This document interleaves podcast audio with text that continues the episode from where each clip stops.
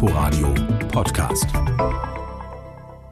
Wie testen? Ab Montag heißt es, können sich alle Bundesbürger einmal pro Woche testen lassen, und zwar in speziellen Zentren, zum Beispiel am Flughafen, in Apotheken oder Arztpraxen. Das ist kostenlos.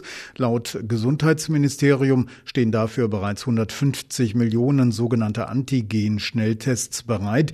Die Länder und Kommunen müssten die nur abrufen. Pflegeheime machen das ohnehin schon. Der Bund hat nach eigenen Angaben 800 Millionen Schnelltests für dieses Jahr bestellt bestellt. Wo kriege ich Schnelltests? Die ersten Supermärkte und Drogeriemärkte machen schon Werbung für diese sogenannten Laien-Selbsttests. Auch in Apotheken soll man sie bekommen können. Das sind Tests, die ich selber zu Hause machen kann. Dafür schiebe ich mir ein Wattestäbchen 2,5 Zentimeter in die Nase.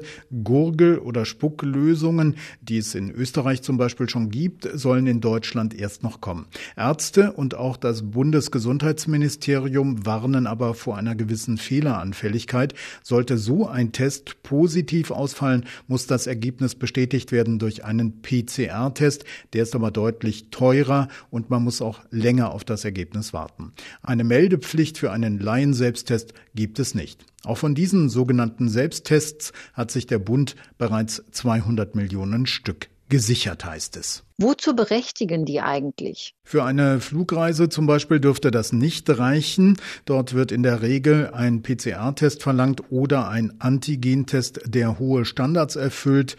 Die legt das Robert Koch Institut fest. In Österreich werden in den Schulen bereits äh, sogenannte Laien-Selbsttests verwendet. Einmal pro Woche testen sich die Kinder dort selbst. Österreich steht in Sachen Testen auch Modell für Deutschland. Das Bundesgesundheits Gesundheitsministerium setzt auch auf digitale Helfer. Die Corona-Warn-App soll helfen, wenn Cafés zum Beispiel wieder aufmachen können.